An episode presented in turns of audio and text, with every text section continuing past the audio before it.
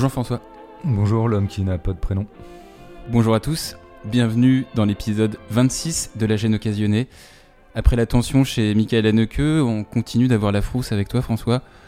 Film culte au programme euh, et un metteur en scène qui, on peut le dire, est une icône du cinéma. On peut le dire. Stanley Kubrick. Stanley Kubrick qui d'ailleurs euh, aura varié les plaisirs puisqu'il s'est essayé à, à plusieurs genres, dont ce film d'horreur.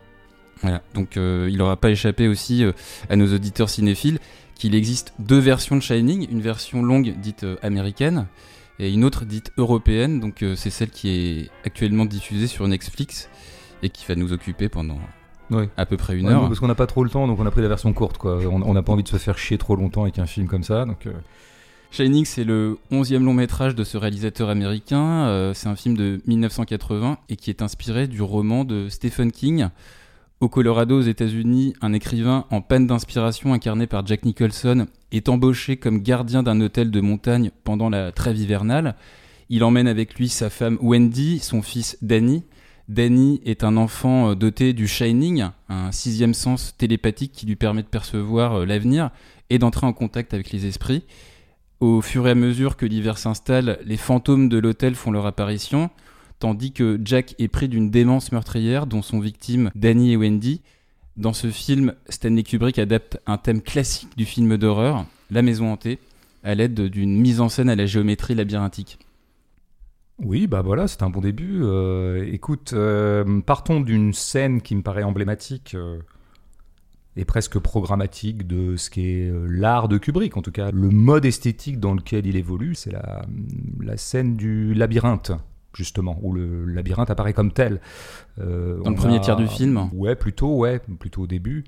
Donc on a Wendy et Danny qui entrent dans le labyrinthe grandeur nature, hein, qui est taillé un labyrinthe végétal. Alors je sais pas si c'est Du buis, c'est- Euh, c'est peut-être du buis. c'est peut-être du buis.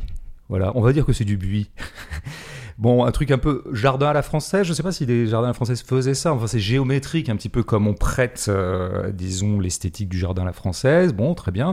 Ils rentrent dedans, on les voit. Et là, on a un cut et on se retrouve avec Jack qui, comme d'habitude, n'est pas avec lui. hein. il est dans l'hôtel, il est en train d'essayer de bricoler un bouquin. Alors, il est debout parce que l'inspiration vient pas probablement. Il a il joue avec sa balle, etc. Puis il s'approche de quelque chose dont on se rend compte qu'en fait c'est le labyrinthe qu'on vient de voir en grand, en vrai, euh, entre guillemets, euh, mais euh, en version maquette. Il regarde cette maquette, nous avons un plan sur Jack, puis nous avons un plan raccord de regard, c'est ce qu'il voit. Mais ce qu'il voit est très étrange, il y a une anomalie, parce que c'est la maquette du labyrinthe, mais dedans ça s'agite deux petites silhouettes. C'est une maquette un peu animée, alors on se dit, mais tiens, un trouble se crée à ce moment-là. À quoi est-ce qu'on a affaire exactement? On a vraiment affaire à un plan vu du dessus de la maquette, ou est-ce qu'on a un plan d'hélicoptère, comme on en a dans le générique, sur le vrai labyrinthe, puisqu'on a des vraies silhouettes qui s'y agitent. Quoi. Alors il y a un travelling avant ou un zoom avant, dont on se dit qu'il va un peu trancher le débat, mais en fait le zoom s'arrête en cours. Donc on ne saura jamais si on avait la maquette avec un petit effet spécial qui fait qu'on y agite deux silhouettes, ou si c'était un plan d'hélicoptère. Moi je penche plutôt pour la maquette, mais peu importe, ce qui m'intéresse à ce moment-là, c'est qu'il y a une fusion, une indifférenciation entre la maquette et la chose même.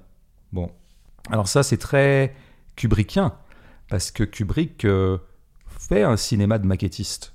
On a l'impression que tout commence par de la maquette chez lui. Tout commence par euh, une espèce de miniaturisation du monde, qu'ensuite il incarnera sur le tournage, hein, auquel il prêtera des vraies dimensions, ou pas d'ailleurs, sur le tournage. Alors ça, c'est...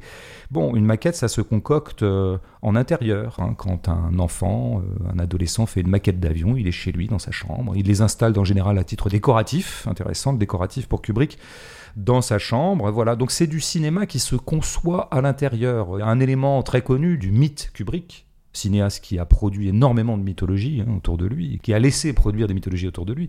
Il y a un storytelling Kubrick qui a très très bien fonctionné. Grand grand produit marketing. hein. Le marketing Kubrick a parfaitement réussi quoi. Et un des éléments c'est ça, c'est que c'est l'homme reclus, hein, l'homme qui très tôt s'est un peu euh, reclus dans sa propriété près de Londres à partir des années 60 quand il est Dans son manoir, là. exilé, ouais. Il sortait pas beaucoup, il voyait pas beaucoup de gens. Et oui, donc euh, ce qu'on peut dire à minima sans rentrer dans cette mythologie, c'est qu'il fait un cinéma qui peut se concevoir en intérieur, quoi, qui peut se concevoir euh, comme ça mentalement. euh, à ce titre-là, moi, D'ailleurs, ouais, je dis entre parenthèses, pardon, puisque tu parles de maquette, l'intérieur de l'hôtel, tout l'intérieur est, une, est, est un décor en fait reconstitué. Oui, oui, Ils n'ont pas filmé dans l'hôtel euh, Overlook qui existe Évidemment, vraiment dans évidemment. On a affaire de toute façon à un réel totalement refait, même si la légende veut aussi qu'un assistant de Kubrick ait parcouru les États-Unis pour photographier des vrais hôtels et qu'ils auraient fabriqué l'hôtel à partir de ces photos-là. Mais bon, euh, passons. Donc tout ça pour dire quoi? Bah, C'est qu'on on a affaire à un cinéma, euh, bon, je veux dire, qui postule qu'il ne sera fort que dans la mesure où il évoluera en vase clos. Bon, alors ça, ça se voit dans un truc qui est un peu négligé dans le film euh, et que moi je prends très au sérieux. C'est, il s'agit d'un écrivain, Jack Torrance. Euh, bon, En panne d'inspiration. alors, en panne d'inspiration. Alors, dans un premier temps, il nous dit quoi? Bah, Il nous dit un truc très kubrickien. Il nous dit que, euh, il le dit au directeur qui l'accueille, qu'il va profiter de ces cinq mois d'isolement, puisqu'il est employé là dans l'hôtel, euh, pour écrire. Alors, pris matériellement, l'idée qu'un écrivain doive s'isoler pour écrire est une idée qui n'est pas bête. Pourquoi? Parce que, oui, ça voudrait dire tout simplement et très concrètement essayer de se mettre à l'écart d'un certain nombre de sollicitations qui vont un peu peut-être te divertir, euh, se mettre à l'écart des copains qui vont t'inviter à prendre des verres, etc. Bon, ça, ça serait la version euh, matérielle, et je veux dire que, euh, surtout quand on a à écrire un roman, il faut sans doute parfois un peu s'isoler. Ce que tu fais d'ailleurs euh, quand, quand tu Ce écris. qui m'arrive, voilà, et ce qui arrive, je pense, à pas mal de gens qui sont dans cette espèce de travail long qui s'appelle un roman, hein, où tu as besoin, effectivement, à un moment d'une plage où tu te mets un tout petit peu en retrait. Mais le problème, c'est que le film nous propose une lecture beaucoup plus euh, légendaire, mythologique et, pour moi, pipeau de cet isolement. C'est précisément ce qui joue avec Wendy. La fameuse scène où. euh, Wendy va le voir alors que lui est donc attablé pour écrire devant sa machine et il va lui faire une scène parce qu'elle le dérange. Parce qu'à chaque fois que tu apparais là, il dit tu me déconcentres. Alors évidemment, bien sûr, pour écrire, il faut se concentrer. Mais je pense que là, la concentration, ce qu'entend Jack à ce moment-là par concentration, je dis bien, je suis en train de parler de Kubrick, hein, c'est pour ça que c'est intéressant, c'est que quelque chose interfère entre lui et lui-même, entre son cerveau et son cerveau. Et d'ailleurs, c'est un verbe qui est prononcé plus tard. hein. C'est-à-dire qu'il dira que ce qu'il reproche essentiellement à Wendy, c'est qu'elle interfère. En tout cas, c'est ce qui est dit en anglais, interfere. Je ne sais plus comment c'est traduit dans le sous-titre. J'ai retenu le verbe anglais parce qu'il est intéressant. Je ne sais pas si c'est un faux ami ou pas, mais en tout cas, interférer, etc. Hmm. Tout ça pour dire quoi? C'est-à-dire que la création pour Kubrick, à travers ce personnage d'écrivain, dont on a dit qu'il était son double, mais peu importe, en tout cas, c'est un personnage d'artiste. Donc moi, tout de suite, je me dis que, bon, on peut faire une analogie avec l'art de Kubrick, c'est que c'est quelqu'un qui devrait développer une puissance intérieure et rien ne doit venir interférer entre son intériorité et lui-même. Voilà. Parce que la vraie ressource de création, elle serait dans mon cerveau, elle serait en moi-même. Ça, c'est très très important. C'est l'idée que tu ne tireras pas ton inspiration de l'extériorité. C'est fondamental pour situer une esthétique. Il y a beaucoup d'artistes qui pensent exactement le contraire, qui pensent que l'inspiration me viendra de l'extérieur et qu'il faut qu'au contraire j'absorbe de l'extériorité, du réel, du monde, des corps, de l'altérité. Par exemple, une femme, une femme peut m'inspirer. Là, c'est le contraire que dit Jack. Wendy interfère, qu'il faut la virer parce qu'il faut que je sois seul avec moi-même. Alors tout ça pour en venir à, à un élément, et je finirai là-dessus euh, ce premier moment. Quel élément de genre, tu l'as dit en introduction, euh, c'est qu'il s'est adonné à tous les genres. En tout cas, un certain nombre de genres. Pas tous, en fait, il n'a pas fait de western, mais presque tous. Bon, très bien. Chacun sait à peu près de quoi euh, il retourne. Mais l'élément du storytelling, c'est de dire qu'il s'est emparé d'un genre et qu'à chaque fois, il l'a porté à son point de perfection. Ça voudrait dire que Full Metal Jacket est un film supérieur à Apocalypse Now, pour comparer ce qui est comparable. Un film sur le Vietnam. Euh, bah, il y a débat. Hein. En tout cas, moi, ce que je crois profondément, c'est qu'en 40 minutes de guerre au Vietnam, véritablement, Chimino pulvérise Full Metal Jacket dans The Hunter, par exemple. hein. Bon. Donc, cette espèce de décret que Kubrick, à chaque fois qu'il s'empare d'un genre, il le porte à ce point de perfection. Moi je laisse tomber cette discussion-là parce qu'elle serait euh, vaine, quoi. Enfin bon, en tout cas, tout ça, c'est des décisions rhétoriques. Bon, en revanche, effectivement, je retiens qu'il n'a jamais fait qu'un cinéma de genre. Ou presque. En tout cas, ses films les plus connus depuis les années 60, en fait, parce qu'on passe un peu sur les 3-4 qui avaient précédé, sont euh, des films de genre. Mais c'est pas rien, ça. Si tu veux, il faut pas le prendre comme un élément anodin. Ça situe vraiment un cinéaste de ne s'être emparé du cinéma que sur la modalité du genre. Comment ça se fait que plein d'autres cinéastes, à l'inverse, n'ont jamais opéré dans le genre, n'ont jamais voulu faire dans le genre, n'en ont jamais même eu l'idée.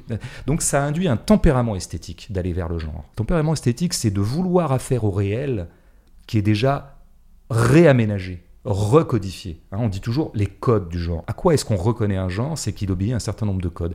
C'est donc du réel déjà codifié. Donc c'est du réel qui déjà est un peu neutralisé, puisqu'il faut que le réel n'interfère pas. Neutralisons-le en le transformant en code, en le codifiant immédiatement. hein. Il y a des lignes de genre comme ça. Alors je dirais, a fortiori, le genre horreur qui est particulièrement codifié, Euh, peut-être plus que la moyenne des genres, je dirais. Euh, là, il y a vraiment des motifs. Tu l'as dit, la maison hantée est un motif, est une figure, quoi, est un archétype. Et c'est vrai que quand on brasse du genre, quand on travaille dans le genre, on travaille des espèces d'archétypes, en fait. hein, on travaille des stéréotypes. Bon, euh, le genre, notamment horreur, a été très rapproché, tu sais, du conte pour enfants. Et du conte pour enfants, on a beaucoup dit, ça a été beaucoup glosé, y compris par des intellectuels éminents et des philosophes euh, conséquents. À savoir que le conte pour enfants, c'est quoi? C'est le truc qui réactive, tu sais, des schèmes affectifs et des schèmes mentaux fondamentaux et archaïques. La peur, l'angoisse, l'angoisse de l'enfant dans les bois, le loup. Bon, et on a cet élément-là dans Shining. Dans Shining, la jointure entre le genre horreur et le conte pour enfants tel que resservant des archétypes mentaux est totalement assumé, notamment à travers euh, la scène de la hache, qui est une scène archétypale. hein. Vous avez le monstre qui veut poursuivre la jeune créature innocente, une femme ou un enfant, Un enfant, les ouais. deux d'ailleurs en même temps. Et qu'est-ce que dit euh, Nicholson, euh, Jack, en faisant ça? Il reprend des paroles du grand méchant loup, hein, du conte euh, des trois petits cochons. hein. Il le dit, euh, j'ai soufflé sur la porte, je sais plus exactement ce qu'il dit, mais enfin, Ouais, et puis même au début, euh, dans une espèce d'un peu d'ironie, il dit euh, Salut, euh, je suis à la maison. oui, euh, tout à fait. C'est Johnny. euh. Oui, oui. Alors, cette Johnny, moi, à mon avis, ça fait référence à, à un élément de la culture populaire américaine Ouais, c'est ça, ou anglaise, ouais. mais je sais pas lequel. Mais à mon avis, Une ça fait- émission de télé euh, sur, qui passait sur CBS, un Ah, d'accord, je, crois. savais pas. Mais j'ai bien vu que c'était une allusion que je ne comprenais pas, mais qui faisait donc référence à quelque chose de presque de talk show, quoi. Oui, c'est ça. Mais euh, d'ailleurs, oui, je crois que Kubrick était assez client de cette espèce de télévision populaire. Bref. Mais ce qui m'intéresse là-dedans, c'est d'agiter des archétypes. Et je pense que le tempérament esthétique ou philosophique qui sous-tend le fait qu'on ait une préférence pour le genre, je dis bien une préférence pour le genre, parce que moi, par exemple, je peux aimer des films de genre, et il y a évidemment des films de genre que j'adore, mais je n'ai pas de préférence pour le genre. Or, Kubrick, si. Et ce qui sous-tend la préférence pour le genre, je pense, c'est le goût de vouloir brasser les archétypes et des schémas mentaux et affectifs fondamentaux. Ce qui nous mènerait, en philosophie, ça s'appelle tout simplement l'essentialisme. On va brasser les essences. Dans une espèce d'abstraction, on abstrait le réel pour en dégager des essences. Si tu vois ce qui joue entre Jack et Wendy, c'est l'homme et la femme. Il y a quelque chose qui... Jack est très abstrait. C'est un peu aussi, aussi un peu archétypal aussi. c'est complètement archétypal. C'est, on pourrait dire que le film remue un peu ce que pourrait être la violence masculine fondamentale. Euh, il remue même des choses plus douteuses, mais tant mieux, tant mieux. C'est bien d'être trouble. Ça, ça peut être une des forces du genre, d'aller parfois dans des archaïsmes euh, mentaux ou des archaïsmes psychologiques qui sont pas forcément très corrects au sens euh, contemporain de correct, à savoir que il y aurait quand même l'idée, bon, je crois que ça brasse un cliché auquel, à mon avis, hélas, Kubrick, qui est un peu enfantin et infantile plutôt, adhère, à savoir que l'art, c'est quand même l'homme. Le créateur dans le film, c'est l'homme. Et ce qui interfère, c'est la femme. Et l'art, ça serait la volonté de puissance, une espèce de modalité de la volonté de puissance, un peu. hein. Je veux dire, je serais d'autant plus puissant que je créerais. C'est-à-dire qu'au bout de ma puissance virile, il y aurait la création. C'est-à-dire que la puissance de création serait une puissance virile. Et donc, à ce titre-là, bien sûr, la femme, comment dire, est un obstacle, puisqu'elle me féminise, elle me trouble, elle me dévirilise. Et c'est ça qui m'empêche d'écrire. C'est très discutable, ça, hein, je veux dire. hein. Moi, je pense exactement l'inverse de l'art. Moi, je pense que l'art euh, a quelque chose de fondamentalement à voir avec le féminin, mais auquel cas je produis peut-être un Mais en tout cas, c'est de l'essentialisme. De considérer qu'il y aurait l'homme comme ça, avec un grand H, qui serait confronté à la femme avec un grand F, parce que de eux deux, on ne sait rien. On ne connaît pas leur vie sociale, on connaît rien. Ils sont très abstraits. Donc je pense que, et c'est ce que le cinéma de Kubrick, avant toute chose, qu'il faut d'abord dire, c'est que c'est un cinéma essentialiste. Voilà. Alors, si on a des réticences à l'essentialisme en général, on devrait avoir une réticence au cinéma de Kubrick, ce qui est mon cas. Parce que finalement, tu vois, il a toujours agité des trucs comme ça, Kubrick. Si tu prends euh, Orange Mécanique, Orange Mécanique est beaucoup lu comme un truc, genre c'est sur la violence qui commençait à monter en Occident à l'époque, la violence gratuite, la violence pure, hein, ces délinquants qui, bon, en même temps ça dure qu'une demi-heure, hein. après c'est plutôt du redressage. Mais cette violence elle est totalement ab- abstraite, elle est déshistoricisée, elle est désocialisée, elle est nulle part d'ailleurs, c'est plutôt un film, disons, de semi-anticipation. Enfin, je veux dire, on est dans la violence avec un grand V. De la même façon qu'on aurait la bête. Hein, euh, Jack Torrance, c'est l'espèce la bête qui ressurgit en moi. D'ailleurs, il est question des cannibales un peu plus tôt dans le film.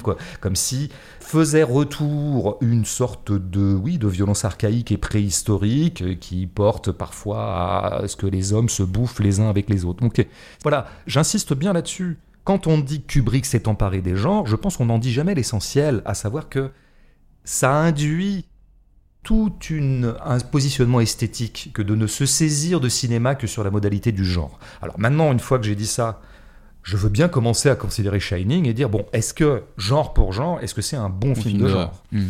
Alors on parlait dans l'épisode précédent euh, de la tension dans un film. L'une des caractéristiques du film d'horreur, c'est précisément de jouer sur la tension qui précède la frayeur chez le spectateur. J'isole le jeu des acteurs pour le moment et euh, je te propose de voir comment le climat d'angoisse se met en place. Alors euh, il y a d'abord cette ligne de scénario assez simple, le massacre, cette anecdote, le massacre de l'ancien gardien de l'hôtel relaté par le directeur pendant l'entretien d'embauche de Jack.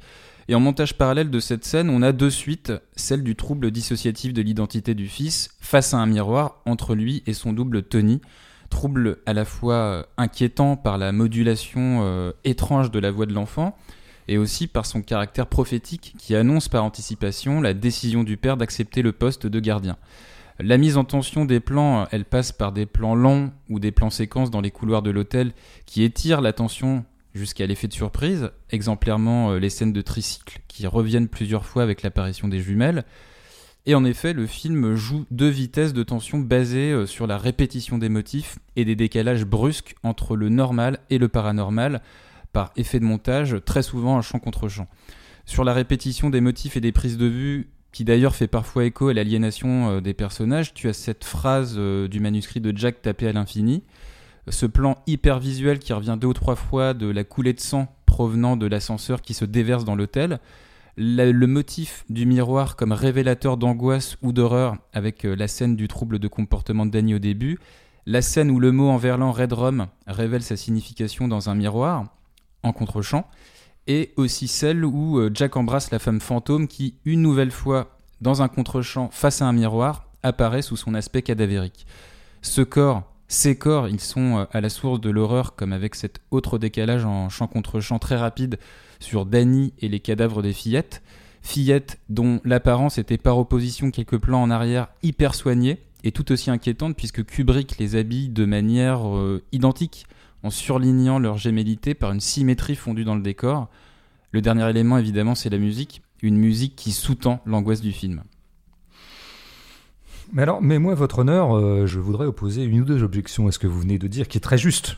Le descriptif est très juste. Il y a deux choses qui me paraissent appeler nuance hmm. dans une discussion d'un civisme euh, inégalable. Non, il y, y, a un truc qui me frappe, si tu veux. Dans ce qui serait la logique d'un film d'horreur, le film d'horreur, évidemment, a vocation à nous faire peur. Hein. Et un des éléments de cette peur, c'est que nous tombent dessus des choses auxquelles on ne s'attendait pas. Si je rentre chez moi et que je sais que mon colocataire est derrière la porte, il m'a prévenu.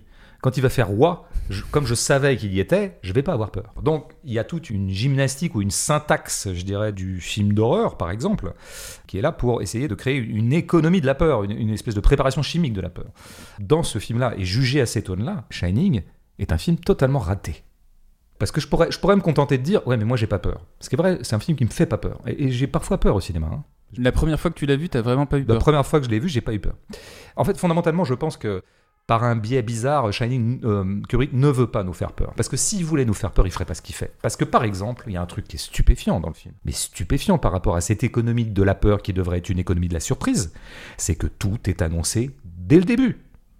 Je veux dire, tu as quand même premier échange avec le directeur d'hôtel dès le début. Le directeur d'hôtel lui dit votre prédécesseur a été un peu perturbé par l'isolement, donc nous savons déjà que Jack va avoir des troubles de l'isolement, liés au psychotage, disons, de la solitude. Et par ailleurs, il annonce aussi qu'il y a eu un crime en 1970, que euh, le mec a dépecé sa famille. Bon, alors voilà, il faut que vous le sachiez, monsieur Torrance, parce que quand même, on vous prévient, peut-être que des fois, euh, cet hôtel peut avoir des mauvaises ondes. Bon, et évidemment, Jack dit, euh, oh non, non, mais moi, ça m'arrivera pas. Et évidemment, la façon dont il le dit, à la Nicholson, c'est-à-dire de façon très discrète et toujours très sobre, avec un grand sourire, bien que bien sûr, ça va lui arriver, avec le fameux rire sarcastico-sardonique de Nicholson, qui est sa marque de fabrique et à la rigueur son seul élément de jeu. Ses sourcils aussi, ça joue sourcils circonflexes. vraiment, mais quel, quel talent, quel talent.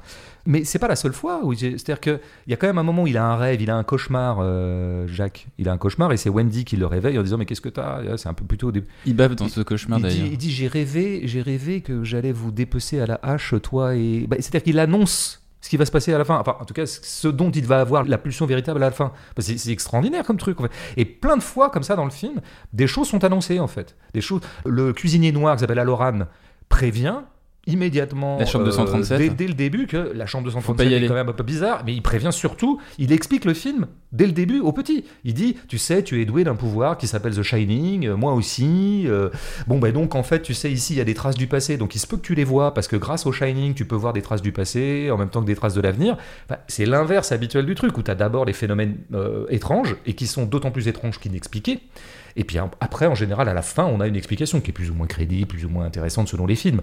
Mais là, on a l'explication, puis les phénomènes étranges. Enfin, en tout cas, euh, tressés. Assez... Donc, il y a un truc qui va pas. Alors, moi, j'ai une piste à un moment pour expliquer cette bizarrerie peut-être Kubrick renonce à l'idée qu'on puisse encore faire peur en 1980. Cet échange dans la bagnole est, très intéressant sur les cannibales. Mm. C'est-à-dire qu'il y a Wendy et Jack expliquent aux petits qu'il euh, y a eu des cannibales ici. Et ah, parce qu'ils étaient, ils étaient bloqués dans la neige et donc du coup ils ont dû s'entretuer et se manger entre eux pour À titre de survie. Et là, je crois que Wendy dit à Jack non, non, mais dis pas ça devant le petit, c'est quand même un peu traumatisant les cannibales, tout ça. Et là, c'est le petit lui-même qui dit j'ai entendu l'histoire à la radio déjà, quoi. Et Jack dit bah ouais, tu vois bien, il y a déjà la télévision ou la radio, etc. Sous-entendu quoi? Sous-entendu, dans un bain d'images dans la banalisation de l'horreur qu'il y a partout dans la culture populaire, plus rien ne peut faire peur. Ce qui rappelle un peu ce que faisait Wes Craven dans une série de films qui à l'époque a été euh, extrêmement visible, qui était les Scream des années 90. Et la subtilité, entre guillemets, c'était euh, que le serial killer s'attaquait à des fans de films d'horreur des gens qui étaient tellement fans de films d'horreur que du coup le film d'horreur s'était désensibilisé et qui maintenant ne pouvaient plus que ricaner devant. Ils ricanaient devant l'horreur et ils n'avaient plus peur. Et donc ce que se proposait de faire Wes Craven en envoyant le serial killer, c'était ah vous n'avez plus peur, eh ben moi je vais vous mettre dans un film d'horreur et vous aurez peur. Bon, euh, alors je crois que c'est un peu ce que Kubrick veut faire en disant ah mais peut-être tout est banalisé mais moi je peux encore continuer à vous faire peur. Mais en fait je pense que c'est l'inverse. Il veut pas faire peur aux gens, sinon il s'y prendrait vraiment pas comme ça. Il veut les impressionner. C'est pas la même chose. Il veut faire impression sur eux. Ah, tu vois, on parlait de la, tension l'autre jour chez Haneke. Pour moi, il n'y a pas de tension dans ce film. Il y a des choses qui font impression sur toi. Donc oui, tu me demandais si j'avais pas eu peur la première fois où je l'ai vu. Je maintiens que je n'ai pas eu peur, mais des choses se sont imprimées sur moi. On fait impression sur moi. Alors on pourra détailler un peu plus tard ce que c'est. Mais faire impression, c'est pas exactement être dans la peur. C'est-à-dire qu'il pense que c'est les images elles-mêmes qui vont faire impression. C'est ça qui intéresse Kubrick, c'est de produire des images qui te tapent dans le cerveau. Notamment euh, le torrent de sang euh, qui se déverse dans le hall de l'hôtel. Évidemment, mais c'est de ça qu'on se souvient dans Shining. C'est une espèce de panoplie d'images marquantes et impressionnantes. C'est ça, quand tu demandes aux gens Shining, tu t'en souviens Ah oui, oui, il y avait la coulée de sang. Ah oui, oui, euh, la vieille à un moment dans le miroir. Ah oui, les jumelles. Bon, c'est des images comme ça. Alors là, pour le coup, je pense que ce sur quoi il se plante totalement, et alors, vraiment, à l'inverse exact de ce que j'essayais d'expliquer dans l'art J'essayais J'essayais d'expliquer que les plans produisaient de la tension par leur place dans un dispositif de plan. C'est l'ensemble des plans qui font qu'ils se prêtent mutuellement tension. Là, c'est exactement l'inverse. Le pari de Kubrick, c'est qu'un plan lui-même, presque ex et de façon autonome, peut faire impression sur toi. Mais c'est pas comme ça que ça marche le cinéma, Stanley. Je te l'explique comme ça. Je veux dire. Euh, et oui, je suis comme ça, je parle à Stanley Kubrick comme ça. Parce que la position des scènes que tu as décrites dans le film n'est pas la bonne. C'est très très mal agencé cette affaire. Bon, pour dire quoi? Le cinéma fantastique, c'est quoi, par exemple? L'effet fantastique, c'est l'immixion de l'étrange dans du réel. C'est ça, stricto sensu, le fantastique, et c'est pas autre chose. Et c'est du grand art, le fantastique. C'est très intéressant de distiller ou d'instiller des particules d'étrangeté dans un contexte réel. Ce qu'il fait un peu avec les fillettes au début, dans, dans le première apparition dans la cuisine. Ben, c'est ce qu'il pourrait faire avec l'apparition des fillettes, sauf que, si tu veux, dans la mesure où dès le début, tout sonne étrange, les immixtions d'étrangeté n'opèrent plus. Ce qui manque terriblement à Shining, mais ça c'est parce que je pense que Kubrick en est tout simplement incapable. Il est incapable de filmer le réel quelconque et régulier et ordinaire. Ça l'ennuie. Ça l'ennuie parce que lui, il veut tout de suite impressionner. Il veut que tout soit tout de suite impressionnant. D'ailleurs, le générique est immédiatement impressionnant. Hélicoptère, voiture, grands ensembles, lacs, sapins, euh, montagne. Tout de suite, quoi, tu vois.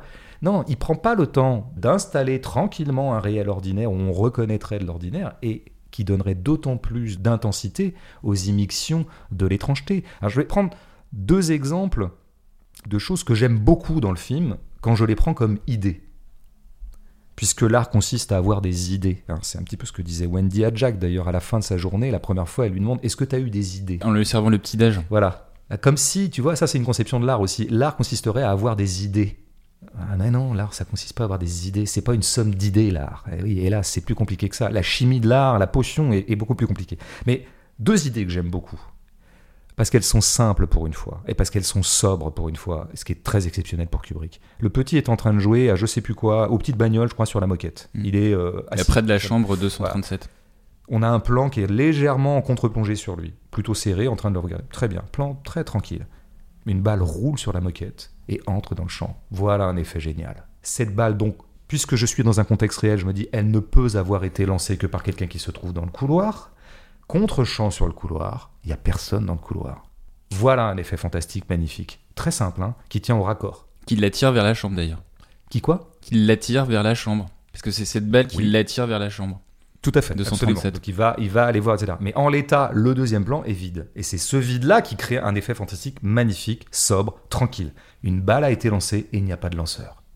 Très intéressant. Eh ben, ce plan serait génial et cette idée serait géniale si elle n'arrivait pas au bout de trois quarts d'heure de film, où j'ai déjà sorti les grandes eaux de l'étrangeté et du surnaturel. Cette douce immixtion de l'étrange dans le réel ne peut pas opérer alors que j'ai déjà vu une coulée de sang, alors que j'ai déjà vu deux jumelles ensanglantées, alors que j'ai déjà vu Jack Nicholson se comporter déjà en homme des bois et avoir déjà un rictus d'homme préhistorique. Ça ne peut pas marcher. Autre exemple de très très bonne idée du film qui ne prend pas à cause de sa position dans le film très très mal euh, négociée, c'est cette géniale idée qui je crois d'ailleurs vient de Kubrick et non pas Stephen King, d'après mes informateurs, de ce que découvre Wendy sur la page quand elle regarde la machine à écrire. Mhm. Donc ce fameux proverbe, alors qui est traduit par un tien, vaut mieux que tu deux tu l'auras, mais je sais plus ce Ouais. qu'est la phrase anglaise. Je Ça doit être un proverbe anglais l'ai aussi, j'ai pas mais- vérifié. Ouais. Jack machin, je sais plus quoi, c'est une super phrase d'ailleurs, on aurait dû la noter parce qu'elle est, elle est vraiment chouette, mais enfin bon, tout le monde euh, pourra se reporter à l'original, enfin en tout cas à la- au document. Mettons que on soit à la demi-heure du film et que dans la première demi-heure, à chaque fois qu'on a vu Jack à sa machine à écrire, en train d'écrire, avec la grande opacité d'une image où on voit un écrivain écrire à la machine à écrire ou à l'ordinateur maintenant. Ce qui est génial avec ça, c'est que c'est infilmable ce qui se passe dans la tête d'un écrivain quand il écrit. Est-ce que le type est en train d'écrire de la merde ou pas de la merde? Est-ce que le mec est en train d'écrire vraiment ou pas? Est-ce que le génie lui vient ou pas du tout? Bon, c'est absolument indiscernable si tu filmes quelqu'un tranquillement en train d'écrire. Mais ces plans-là, il veut pas en faire, Kubrick. Il les a pas faits. Pendant la première du film, nous n'avons pas eu Jack écrivant. Nous avons eu au contraire un Jack en panne d'inspiration, balançant la balle contre un mur parce que ça ne venait pas, euh, trouvant des diversions diverses et variées, regardant la maquette pour pas penser à ce qu'il écrit, engueulant déjà Wendy parce qu'elle le dérange. On a déjà senti que cette histoire d'écriture, ça se passait pas bien, que c'était bizarre ce qu'il était en train de manigancer, etc. Donc au moment où elle découvre ce truc sur la page, c'est foutu. Nous n'avons pas ce génial effet de dire Ah, celui qu'on avait vu écrire un livre depuis le début, en fait, il écrit la même phrase depuis le début. Quelle idée géniale Mais une idée qui tombe complètement à plat en termes de sensations et de tension. Reste quand même le génie de l'idée, mais en termes de l'effroi sidéré qu'elle pourrait susciter chez moi, où là vraiment on découvrirait le marasme mental dans lequel se trouve Jack, mais non, le marasme mental, il le joue depuis le début.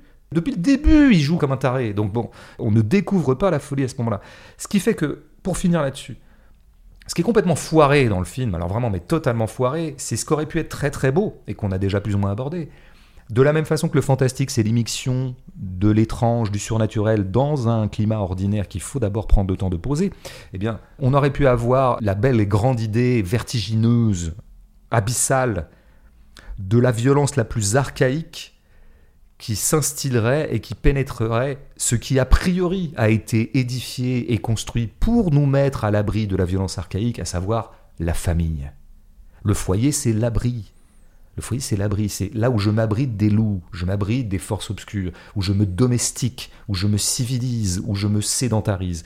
Et donc, si je fais arriver la violence dans le foyer par le père lui-même, le père qui est le garant du confort, le garant de la sécurité, c'est lui qui devient l'élément d'insécurité. Mais c'est super, c'est une très très grande idée, et ça serait encore une plus grande idée si l'idée était que qu'on avait déjà abordé à propos de quelques autres films, par exemple Chanson douce, que c'est précisément la norme familiale elle-même qui provoque le retour de la barbarie, qui est quand même une espèce de paradoxe très très très intéressant. Mais donc on aurait pu raconter ça, mais ça ne prend pas pour une raison mais très simple, mais de mauvaise syntaxe narrative. Je crois qu'en fait Kubrick n'est pas un très très bon raconteur. Ça, ça m'a frappé en en revoyant euh, 3-4. L'économie narrative, c'est pas exactement son truc. Mais si on avait eu d'abord, il nous manque quoi? Il nous manque une scène où Wendy et Jack soient un couple normal dans une vie normale. Ouais, un peu d'attachement, un peu, de, un peu de, gestes d'affection. Un peu euh. d'amour, ou, ou, en tout cas peut-être la trace de l'amour qu'il y a eu entre eux, qui est peut-être un peu émoussé par la conjugalité, bon, truc connu. Mais on comprend qu'il y a eu de l'amour entre eux et qu'il y en a encore, voilà, dans le cours des jours. C'est ce qu'un auditeur nous disait. mais, mais c'est tellement évident qu'il manque ça. Ce qu'aurait pu avoir cette fonction-là, c'est la scène dans la bagnole. Souvent dans les films d'horreur, dans les films fantastiques, tu sais, c'est la fameuse scène, la bagnole, la famille, un peu pimpante, un peu harmonieuse, alors qu'en fait, ils vont se prendre un massacre à la tronçonneuse sur la gueule, quoi. Bon, euh, même si c'est pas une famille, un massacre à la tronçonneuse, mais peu importe. On n'a pas cette scène parce que Monsieur Kubrick ne veut pas faire des scènes ordinaires comme ça, ne veut pas faire des scènes anodines. Il faut tout de suite des scènes qui pètent à la gueule de tout le monde. Eh ben, tant pis pour toi, Stanley. Dans la mesure où t'as pas fait, oui, je t'appelle Stanley, encore maintenant. D'outre-tombe, parce que je suis doué de Shining, donc je peux parler aux morts. Puisque tu n'as pas eu la modestie de disposer cet ordinaire-là, alors l'immixtion de la sauvagerie dans l'ordinaire ne fonctionne pas. Et donc, par exemple, la meilleure réplique du film que tu as déjà euh, plus ou moins mentionnée, Jack vient de défoncer à la hache la porte. Il peut rentrer maintenant dans l'appartement. Et il dit euh, Wendy, I'm home ça aurait pu être la plus grande réplique du film parce que précisément cette expression, c'est vraiment l'expression de l'harmonie familiale et d'une découpe très harmonieuse du foyer. Madame est au foyer, euh, monsieur travaille, monsieur rentre à 18h et monsieur se signale en disant à madame Chérie, je suis là je suis rentré. Et ça, c'est l'autre slogan ou l'autre euh, formule de la paix des ménages, de la sécurité familiale et du foyer. Or, lui, il l'utilise précisément pour dire l'inverse. Je suis rentré, ça veut dire je suis rentré et maintenant je vais pouvoir te dépecer à la hache. Ça aurait pu être la grande réplique du film, mais ça ne l'est pas. Pour une raison simple, c'est que dans I'm home, il y a home, mais là, ce dans quoi ils rentrent, c'est pas leur home, pour deux raisons. Parce qu'à aucun moment on ne les a vus occuper cet appartement de façon normale, ordinaire, plus ou moins harmonieuse, domestique. C'est-à-dire vraiment, ça serait le lieu de la familiarité. Mais non, on n'a pas vu ces plans-là. Tous les plans dans l'appartement ont été déjà très matinés, de douce folie, de grincement, etc. On n'a pas ça. Et puis la deuxième raison, mais c'est qu'en fait, c'est tout simplement pas leur home, puisque nous sommes dans un hôtel et que nous sommes donc dans un appartement avec lequel ils ne se sont pas familiarisés. Si le fantastique c'est l'immixtion de l'étrange dans le familier, là ça marche pas, puisque précisément ce lieu n'est pas familier. Donc euh, au titre des codes du cinéma fantastique ou de la littérature fantastique, ce film est raté. Sur l'apparition des corps, euh, quand Jack il apparaît derrière le pilier pour assassiner Aloran, là t'as pas sursauté. Parce que là, pour le coup, il t'a pas prévenu que Jack était derrière ce pilier-là. Bah oui, mais enfin, comme ça fait très très longtemps que Jack arrête pas de nous raconter qu'un jour il va prendre une hache et qu'il va tuer tout le monde, euh, je veux dire, je suis pas extrêmement surpris par le fait qu'il tue quelqu'un, alors que c'est sans doute le premier crime de sa vie. Non. Non, mais qu'il apparaisse à ce moment-là derrière ce pilier. Mais, voyons arriver à Loran, on sait très très bien que c'est lui qui va y passer. C'est fait pour d'ailleurs, il sert à ça. J'allais presque l'appeler le noir de service, mais je veux pas soupçonner d'aucune manière Kubrick de racisme. Mais il y a quand même un peu l'idée que comme il n'ira pas au bout de l'archaïsme, parce qu'il est Kubrick et qui fait quand même du cinéma euh, qui veut euh, être planétairement reconnu. Hein, c'est quand même, euh, il veut quand même pas trop diviser ce monsieur. Et donc il est absolument injouable que Jack tue véritablement son épouse et encore moins son enfant. Or il nous faut un crime quand même, on est dans un film d'horreur. Hein. Il nous faut un crime. Donc on a quand même le crime du passé, mais ça suffit pas, il faut un crime en live. Bah pour ça, on fait revenir le noir, hein, on lui fait faire 4000 bornes. Euh, allez, reviens parce qu'on a besoin d'un cadavre. Donc non, je ne suis pas extraordinairement surpris par euh, l'apparition de Jack à ce moment-là. Je suis désolé, je suis mauvais client, euh, je suis pas le beau spectateur pour ce film. Hmm. On parlait du lieu, on va, on va se poser dans cet hôtel-là, à quelques plans près, euh, l'épicentre de la mise en scène de Kubrick dans ce film, bah, il se situe autour de cet hôtel Overlook, l'hôtel de montagne un espace intérieur mais aussi euh, extérieur relativement vaste, isolé du monde, complètement vidé de ses habitants. Ces éléments, euh, c'est presque la base d'un film qui a pour thème la maison hantée, c'est-à-dire un dispositif qui permette d'augmenter l'angoisse du spectateur et l'effet de surprise en multipliant les étages, les pièces, les couloirs et surtout le vide, de sorte que notre attention soit constamment sur la défensive par rapport au surgissement inopiné de l'étrangeté. Alors c'est le cas avec les jumelles euh, rencontrées au détour d'un couloir, mais bon, à relativiser par rapport à ce que tu as dit précédemment, mais aussi euh, avec le bras euh, de la femme tirant le rideau de la baignoire euh, de la chambre 237, ou dans une autre chambre, à un autre étage, lorsque Wendy se retrouve face à un esclave sexuel déguisé en animal. Alors je parlais, on parlait au tout début de ce podcast de labyrinthe. Il se trouve que l'une des idées de mise en scène du film a clairement consisté à établir un parallèle entre le labyrinthe situé à l'extérieur de l'hôtel l'espace mental de Jack euh, qui situe sa famille au centre de ses obsessions, et surtout bah, l'hôtel lui-même, qui se trouve être un labyrinthe à sa manière, de par son architecture et sa dimension, car une fois ce décor disposé et vidé comme tel, c'est la circulation de la caméra qui prend le relais. Et si je parle de circulation, c'est parce que pour ce film, Stanley Kubrick a utilisé un outil récent à l'époque qu'est la Steadicam. On en avait parlé euh, avec Terence Malick dans l'épisode 7. Une caméra stable attachée au corps du caméraman qui a permis de réaliser les longs travelling et plans séquences du film, notamment ceux où on suit le tricycle. Ces travelling, cette fluidité qui permet de pas couper les plans, ça rejoint euh, ce qu'on se disait dans l'épisode précédent dans la mesure où cette mise en scène permet d'accentuer le suspense, la tension contenue dans les plans, et donc dans un deuxième temps la peur, à minima l'effet de surprise. Ouais, bah, moi je pense pas que ça crée de la tension justement, mais ça j'y reviendrai à la Steadicam si tu veux, mais repartons de l'hôtel. Euh, effectivement, tu fais bien de parler de l'hôtel, c'est quand même... Euh, c'est la structure spatiale a priori du film, quoi. Tout commence avec l'hôtel. Alors c'est intéressant parce que. En repensant un petit peu à la filmographie de Kubrick et en en revoyant euh, quelques-uns, j'ai dit qu'il aimait le genre parce que le genre c'est un réel précodifié. Mais il aime en général les espaces qui sont eux-mêmes très précodifiés. C'est-à-dire où le réel a déjà été réaménagé et je dirais même ordonné. Euh, on pourrait dire que si Kubrick a fait trois films de guerre au moins, trois films qui tournent un peu autour de l'armée. Sentier de la gloire. Euh, Barry, Lyndon, il y a beaucoup de batailles au, au début, et puis bien sûr Full Metal Jacket, et puis euh, il y a des éléments dans euh, Range Mécanique qui iraient un peu dans ce sens-là aussi. Mais donc on peut dire c'est parce que il a une obsession antimilitariste ou parce qu'il a voulu redire à quel point la guerre, la guerre avec un grand G, hein, toujours le cinéma majuscule, les essences, la violence militaire était insupportable et absurde. Voilà. moi je pense que comme Kubrick ne s'intéresse à pas grand-chose d'autre qu'à son propre cinéma et aux capacités de cinéma qu'il peut déployer dans son œuvre, je crois que l'armée l'intéresse d'abord esthétiquement. Ce qui est intéressant avec l'armée, c'est que c'est que c'est très ordonné. Le réel militaire est très ritualisé. Quiconque a fait d'ailleurs son service militaire, et c'est mon cas, monsieur. Eh oui, petit jeune, moi j'ai été un des derniers conscrits. Mais ce qui m'avait frappé dans l'emploi du temps d'un petit bidas de merde, c'est à quel point il n'y avait pas une minute qui était laissée au hasard. Mm. Tout était toujours un peu calibré. Donc les corps sont toujours ordonnés. Il n'y a rien qui dépasse, quoi. Alors, notamment dans le rang, quand on se met en rang.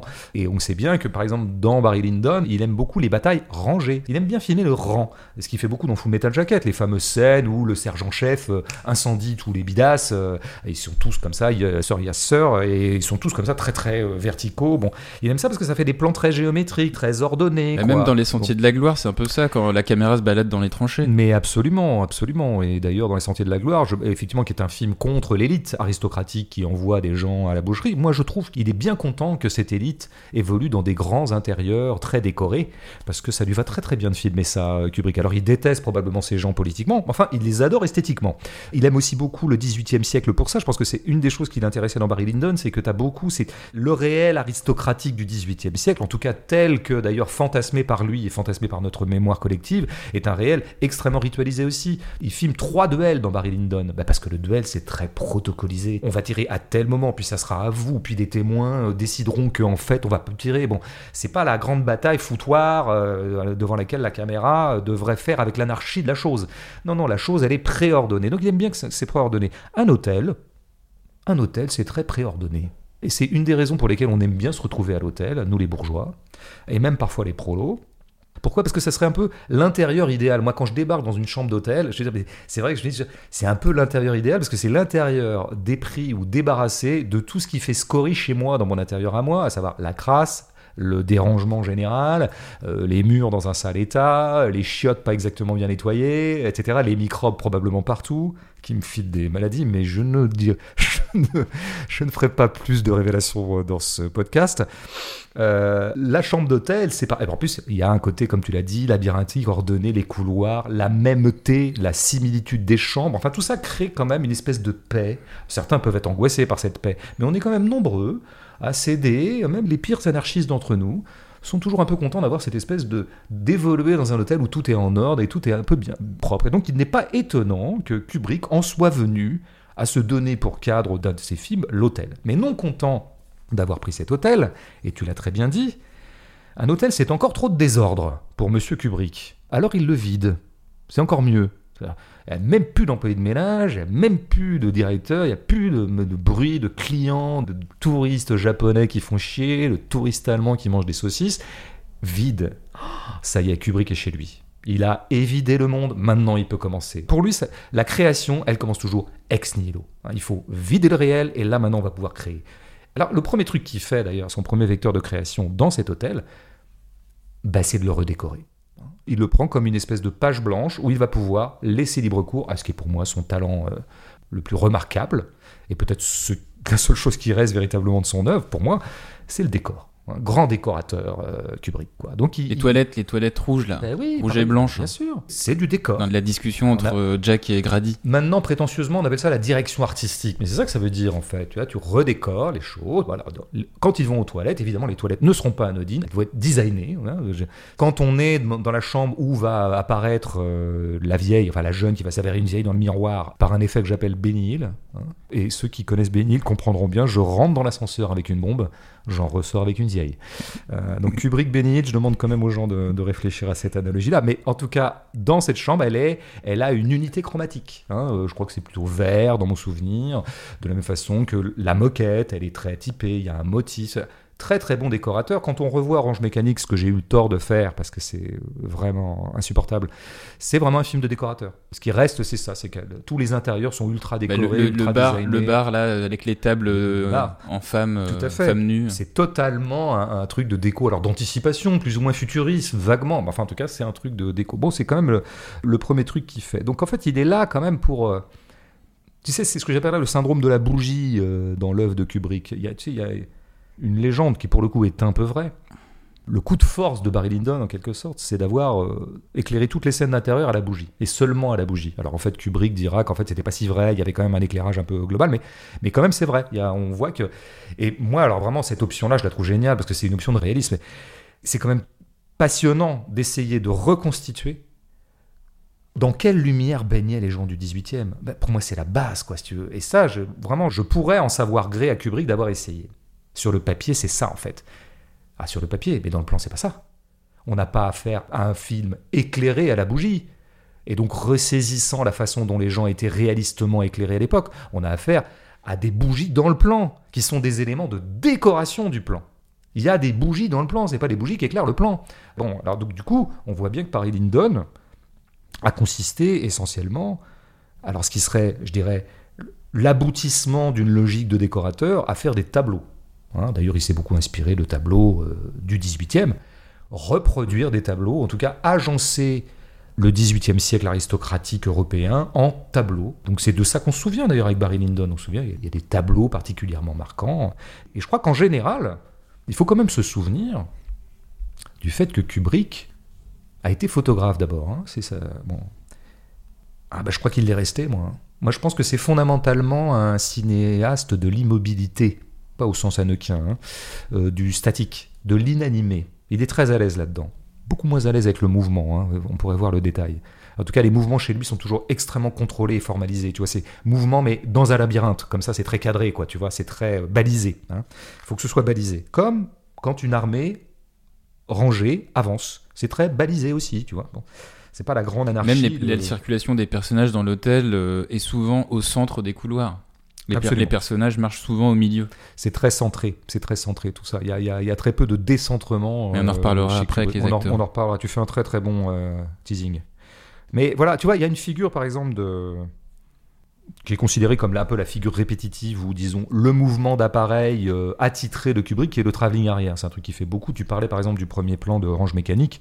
Tu sais, on commence sur l'œil de Malcolm McDowell, euh, Alex, je crois, euh, travelling arrière, qui nous découvre peu à peu l'environnement dans lequel il est, mais qu'un environnement statique. Il bouge pas. Il pose un peu pour l'image, on dirait. Hein, tu vois, c'est et, tout est figé, quoi. Et ça, il le refait souvent, ce 180, dans Roche Mécanique et dans à peu près tous ses films, y compris dans Shining, même si c'est un peu moins le cas dans Shining. Mais par exemple, il y a un moment où, quand on a Aloran. Euh, dans sa chambre à lui. Quand il est en train de regarder la téloche Il est en train de regarder la télé, on commence gros plan sur lui, travelling arrière, et on découvre euh, notamment un poster qui se trouve derrière lui. Poster de nu, euh, bah, au-dessus de la télé et puis au-dessus de son lit d'ailleurs. Tout à fait, après le contre-champ, il fait 280. Bon, peu Ça, c'est le côté Stanley Lubrick euh, qu'on retrouve dans Eyes Wide Shut. Stanley Lubrick, extraordinaire, magnifique. Enfin, moi j'ai envie de m'arrêter là, parce que je pense que là on a, on a tout dit. Mais indépendamment du fait qu'au passage, je dirais, l'énorme boulette que ça aura été de faire décrocher le film de l'hôtel en se projetant dans l'intérieur de ce cuisinier noir, je pense que c'est une grande, grande erreur. Parce que si tu veux créer un effet de claustration et de claustrophobie et de lieux dont on ne peut pas sortir et dont on serait prisonnier pour faire créer l'angoisse, bah ne fais pas sortir du lieu, s'il te plaît. Enfin, tu vois, c'est une grande erreur. Et ouais, mais sinon, il n'y aurait pas eu de crime, hein, parce que sinon, je J'entends comprendrais pas pourquoi le mec qui reprend l'avion. euh, mais, mais je crois que du coup, il s'en sort pas avec ses contradictions. Je crois qu'il est un peu empêtré dans ses contradictions, Kubrick, dans ce film. C'est pour ça que ça foire un peu. Quoi. Mais je reviens au 180. Pour moi, le 180 vient d'une esthétique du tableau et de photographe. C'est-à-dire que pourquoi est-ce qu'il fait ça? Parce que tu pourrais avoir directement le plan large sur. Par exemple, Aloran dans sa chambre. Tu pourrais avoir directement Malcolm McDowell dans l'ensemble. On dira oui, mais il fallait commencer par l'œil, parce que oui, peut-être, très bien. Mais les autres 180, c'est pas ça. C'est-à-dire que Kubrick est tellement fier de son tableau, et c'est tellement ça qu'il a envie qu'on regarde. Regardez la composition visuelle que j'ai faite. On va se donner le temps de le faire. On va partir du détail, comme on fait parfois dans un tableau, et peu à peu on va élargir, et nous aurons l'ensemble du tableau. Et nous aurons bien pris le temps de mesurer tous les éléments de décor que le grand maître Kubrick aura disposé, etc. La géométrie de la chose, la composition. Moi je pense que c'est ça, fondamentalement, euh, le 180. Pour finir avec l'hôtel, puisqu'il se sert effectivement de l'hôtel comme une espèce de page blanche pour produire toutes ces créations visuelles, tous ces tableaux. Alors bien sûr, il y a des images qui donc du coup vont nous frapper. Quelles sont les images qui nous frappent dans le film? Ben, Il y en a un certain nombre, il y en a qui sont très réussies. Il y a deux images que j'aime bien et qui resteront, effectivement, c'est les jumelles.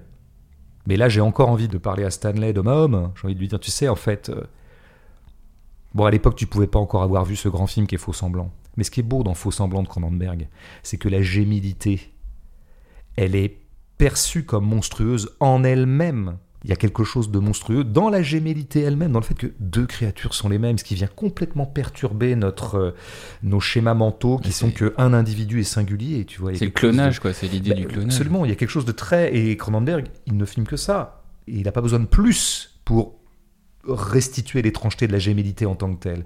Bon, Monsieur Stanley, qui en rajoute toujours des couches, lui, il a besoin que ses jumelles soient des apparitions du passé, que par ailleurs, on suppose qu'elles ont été assassinées par leur papa. Tu vois, il faut toujours qu'il rajoute, alors que la gémellité elle-même serait bon. Mais il n'en reste pas moins que l'image de ces deux petites filles euh, côte à côte est plutôt une image qui pète, quoi, qui percute.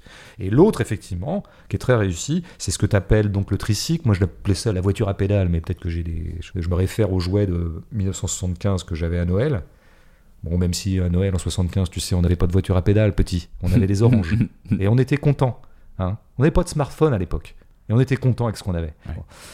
Donc ça, c'est vrai que ça marche bien. En plus, il y a un effet de son qui est plutôt bien. Il y a une espèce d'alternance plancher tapis. Qui Ouais, ça, c'est- ouais, ça c'est chouette. Mais tu vois, c'est des effets sonores, c'est des effets de sensation. On en parlait l'autre jour à propos d'Anneke. Enfin, par contre-modèle par rapport à Anneke. Bon, moi je veux bien. Donc moi j'aime bien, j'aime bien la sensation et j'aime bien la sensation du steadicam, comme j'aime bien aller dans un manège par moment, tu vois, ou dans le train fantôme quand j'étais petit. Tu vois, mais bon, est-ce que c'est vraiment très intéressant? Et je note quand même que la trouvaille visuelle de Kubrick est une trouvaille technique en fait. Et moi, je pense que ça fonctionne comme ça chez Kubrick. C'est il y a la Steadicam et donc j'ai ça et maintenant je vais me donner un dispositif et un scénario et un espace de cinéma qui va me permettre d'utiliser la Steadicam. Et pour ça, c'est vrai que les couloirs de l'hôtel, c'est super Mm. parce que d'une part, c'est infini.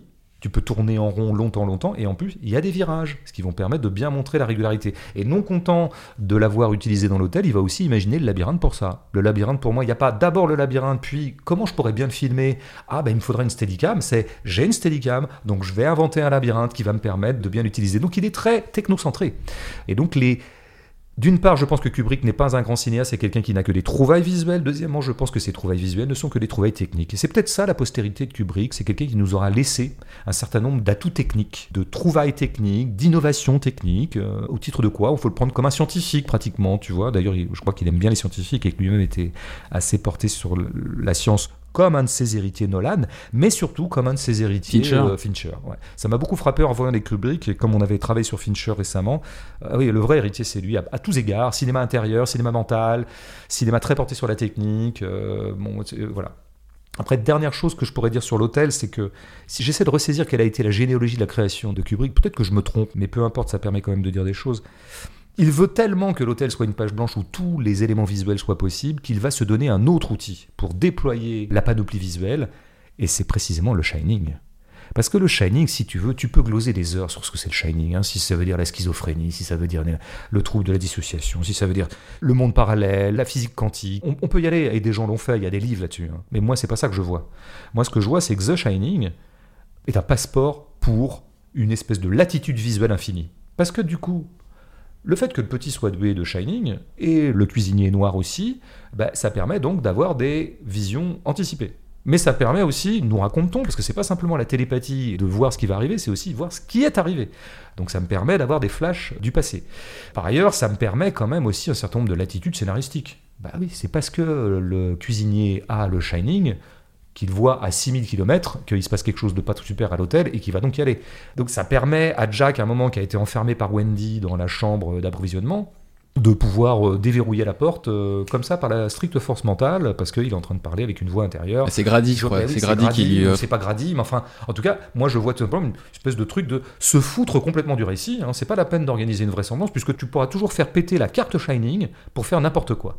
Mais c'est vrai que le Shining, lui, sert d'abord à une chose, à produire des images mentales et à produire des visions, et donc ça permet de nouveau de nous foutre dans la gueule des images qui tuent. Alors exemplairement, bien sûr, la scène de la coulée de sang, qui est une des scènes les plus marquantes. Bon, voilà, c'est une vision ou un flashback ou on sait pas trop quoi, mais en tout cas, c'est une image qui est légitimée par le fait qu'on a présupposé qu'il y avait un monde parallèle. Et donc ça nous permet d'avoir des images de seconde vue. hein. L'hôtel s'appelle Overlook, hein, tu vois. Donc on est... Tout est possible.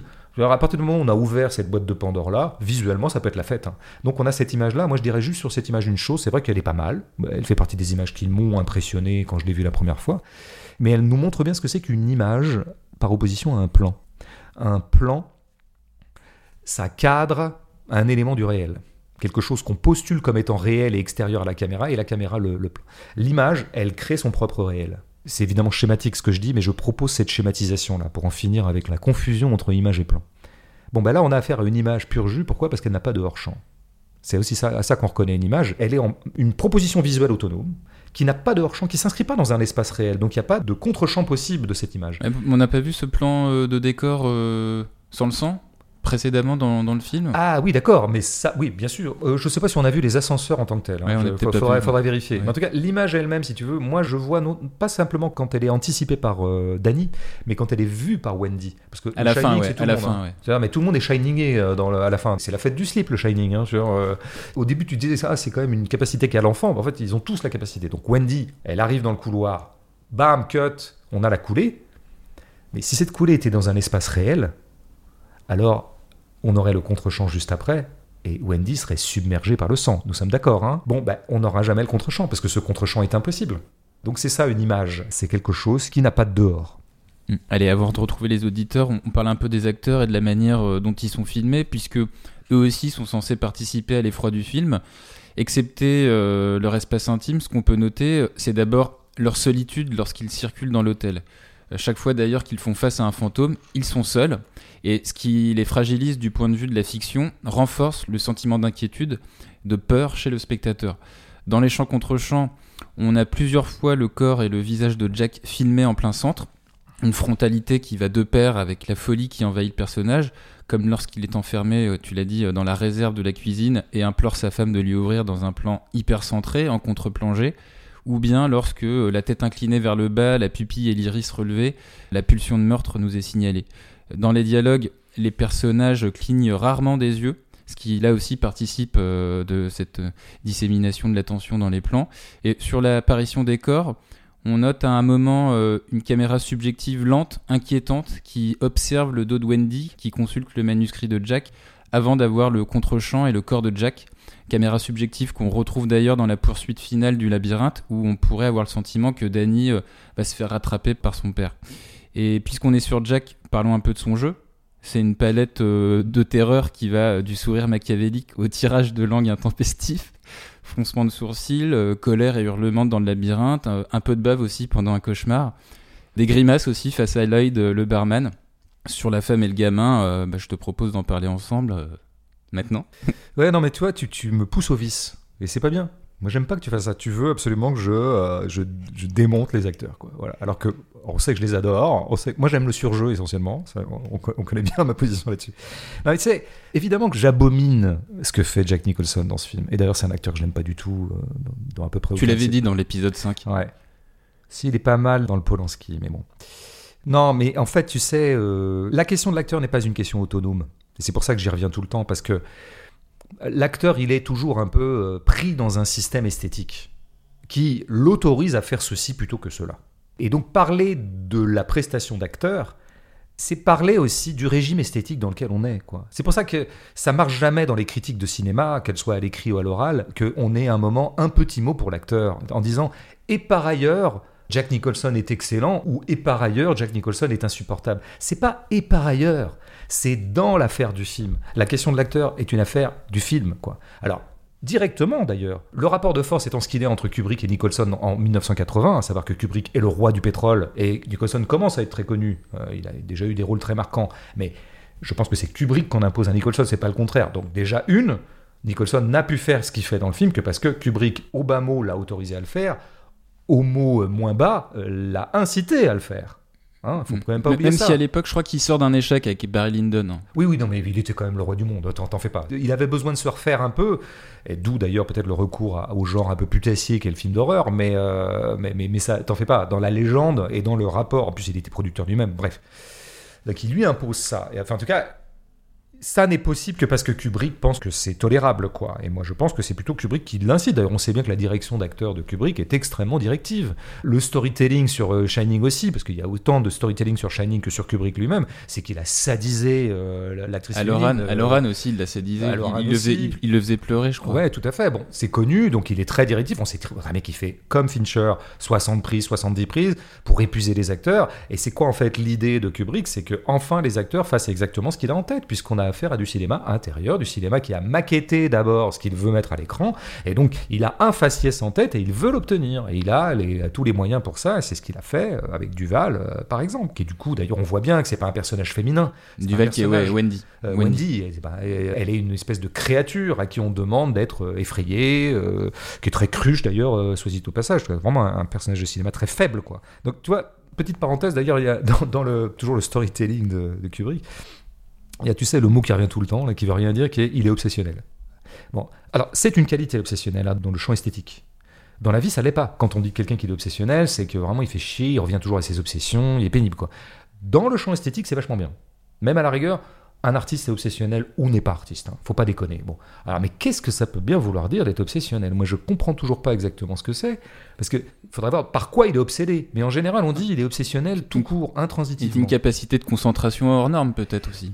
Ah, bah, dans ce cas-là, on dirait pas euh, obsessionnel, on dirait euh, une capacité de concentration hors norme, quoi. Sauf qu'on a, si on a peur de faire quatre mots plutôt qu'un. Non, non, mais si le mec au moins me disait euh, il est obsédé par les lampadaires, bon bah, ok très bien, on, on verrait plein de lampadaires dans le cinéma de Kubrick, mais c'est pas ça, obsessionnel point.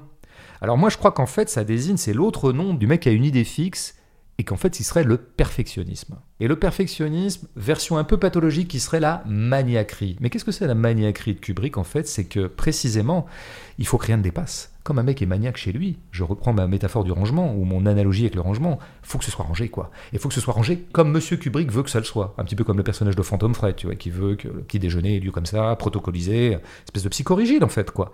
Il est psychorigide comme directeur d'acteur. Il faut que ça joue comme ça et pas autrement. Voilà. Il faut pas que ça dépasse, quoi. Donc, bam, plein de prises. Donc, les acteurs dans le film sont exactement ce que Kubrick a voulu qu'ils soient. Donc, ceux qui me disent Shining est un grand film, Kubrick est un grand cinéaste. Bon, le seul problème de Shining, c'est les acteurs.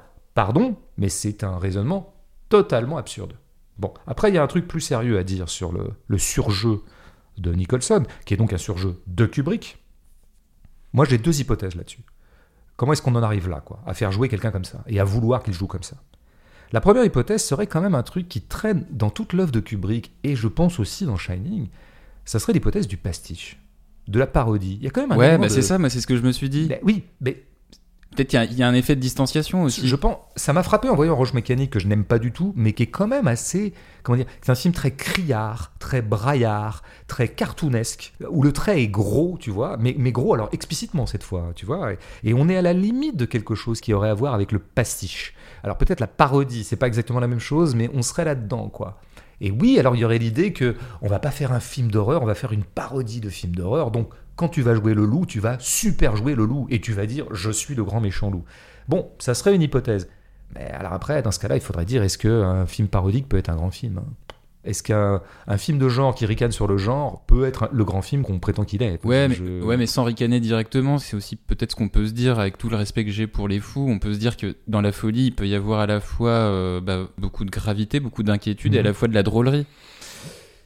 Ouais, je suis pas sûr que. Est-ce que vraiment on veut. C'est peut-être un effet de réel. C'est peut-être un effet de réel. Tu, ouais, ouais, tu le défends bien. Je, effectivement, au mieux, ça serait ça. Ça serait un effet de réel de nous montrer qu'il y a une drôlerie à l'intérieur, y compris de la folie, y compris quand elle devient horrible et agressive. Le problème, c'est que comme nous avons affaire à un cinéma qui est dénué d'effets de réel, j'ai peine à croire que d'un seul coup il y en aurait un là.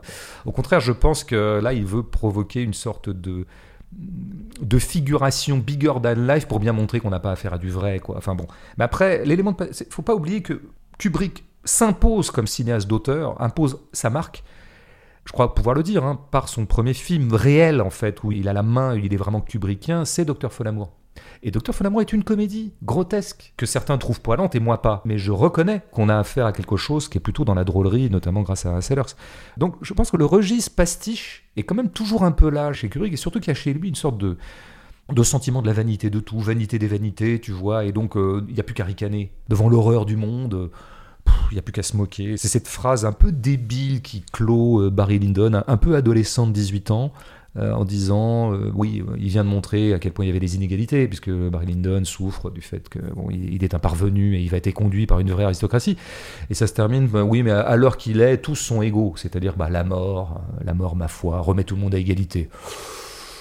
Bon, c'est tellement puissant philosophiquement qu'on dirait du Camus. Euh, donc c'est pas top. Mais il y a cet élément de fond philosophique un peu de Kubrick, autoriserait peut-être un traitement un peu euh, pasticho-parodique euh, du monde et du réel. Ça serait l'hypothèse. Mais en fait, la vraie hypothèse pour moi, bah, c'est que ce surjeu va tout à fait avec un...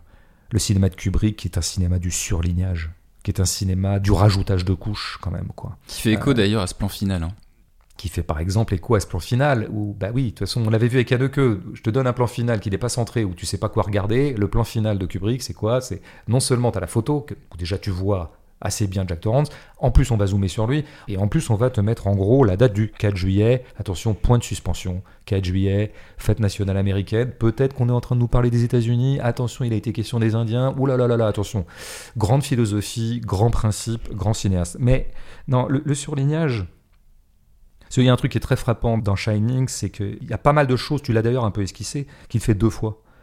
Par exemple, n'importe quel scénariste un peu organisé aurait fait qu'il n'y ait pas deux voyages en bagnole pour y aller.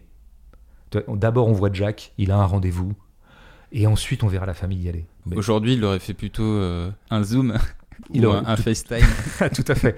Mais en tout cas, un scénariste bien articulé aurait fusionné ces deux voyages. En plus, c'est plus ordonné. La famille arrive sur le lieu, tu vois. Il y a un autre truc, c'est les deux portes. Les deux portes euh, entamées à la. Mais c'est complètement fou, en fait. Il faut qu'il n'y ait qu'une porte. Pourquoi il y en a deux? Bah, parce qu'il veut faire durer le truc. Il veut prolonger, comme d'ailleurs le labyrinthe. Tu vois, je parlais du steadicam dans le labyrinthe. La belle trouvaille du labyrinthe, c'est que ça te permet de prolonger le steadicam à l'infini. Et ben là, c'est pareil on va prolonger, on va en remettre une couche. On a déjà eu du plaisir avec une hache qui entame une porte, avec une femme qui crie. On aura la même hache, mais la deuxième fois, avec une deuxième porte qui est à peu près la même. En plus, c'est distribué exactement de la même façon, qui a la même couleur, et avec toujours la femme qui crie. C'est quand même étrange, si tu veux, dans une économie narrative. Et en fait, il fait tout le temps ça. C'est un cinéaste de l'insistance. C'est un cinéaste du redoublement, tout le temps. Et c'est bien ça, moi, qui me met totalement à côté de ce cinéma.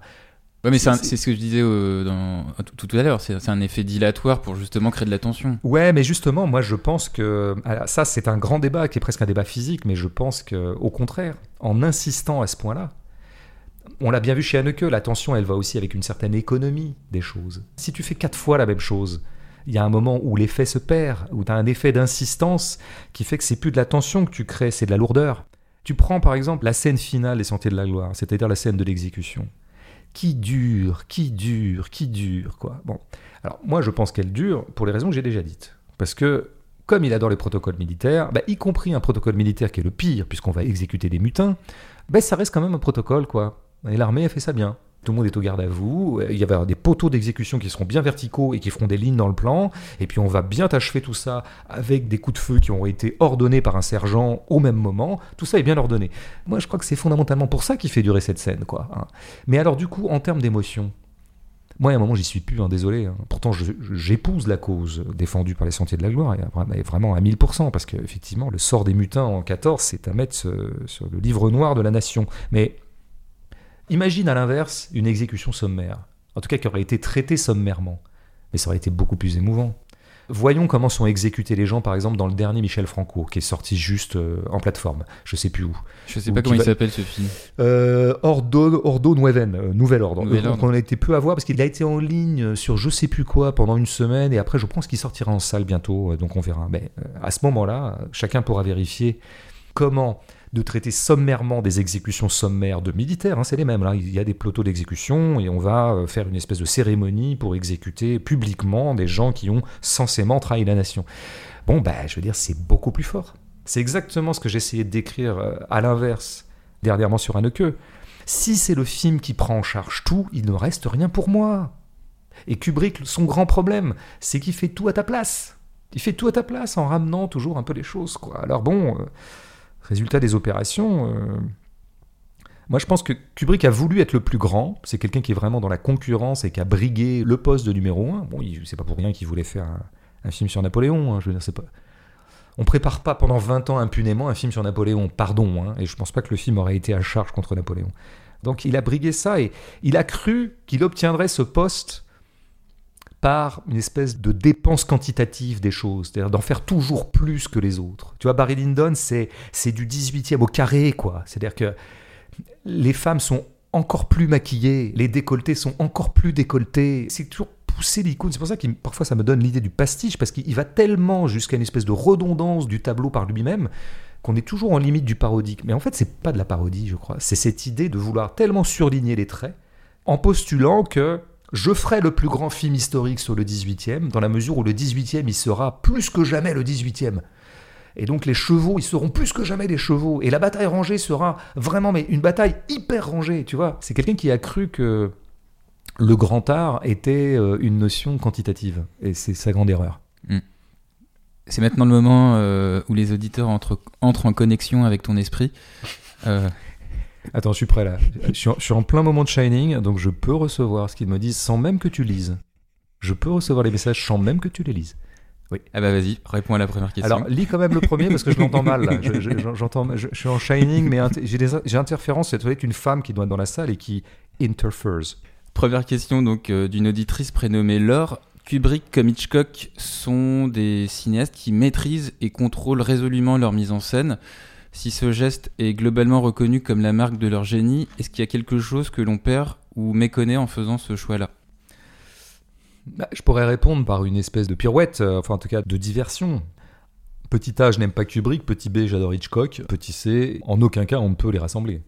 Cette histoire de maîtrise est compliquée parce que ah, je veux dire, quand on est sur un plateau de cinéma, de toute façon, on est toujours en train de maîtriser quelque chose. Hein. On maîtrise, on dit action, euh, on dit couper, on cadre on ordonne beaucoup les choses. Hein. Le cinéma ordonne. Alors il y a du cinéma un peu plus pris sur le vif, il y a du cinéma documentaire qui peut être un peu plus à fleur des choses, éventuellement, même si à l'inverse on peut avoir du cinéma documentaire particulièrement orchestré. Bref, le problème n'est pas tant la maîtrise en tant que telle. Le problème, c'est euh, qu'est-ce que prétend obtenir la maîtrise? Je veux maîtriser mon tournage pour obtenir quoi et ce qui se dégage quoi? Pour moi, Kubrick veut maîtriser les choses de sorte que ce qui ressort sur l'image ressemble strictement à ce qu'il avait en tête. Je pense pas que ce soit exactement le but de Hitchcock. Et Hitchcock, il y a beaucoup plus d'altérité chez Hitchcock. Par exemple, il y a des personnages chez Hitchcock. Dans Shining, il n'y a pas de personnages. Il n'y a pas d'être humain dans Shining, il faut le dire quand même.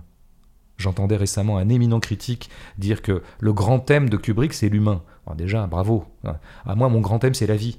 Bon, euh, c'est l'humain. Alors, il trouvait que, contrairement à ce qu'on dit de Kubrick, en fait, il y a quand même de l'humain, il y a un rapport à l'humain. Mais non, il n'y a pas d'humain chez Kubrick, très peu. Il y a quelques films, Barry Lyndon, ou un peu plus humain. Peut-être Watch que j'ai... Je l'ai pas revu, donc euh, peut-être. Je lui fais ce crédit. Chez Hitchcock, il y a de l'humain. Il y a des putains de personnages dont on voit bien que il les sonde, il essaie de comprendre comment ça marche Marnie, comment ça marche les personnages de Vertigo, j'ai oublié leur prénom.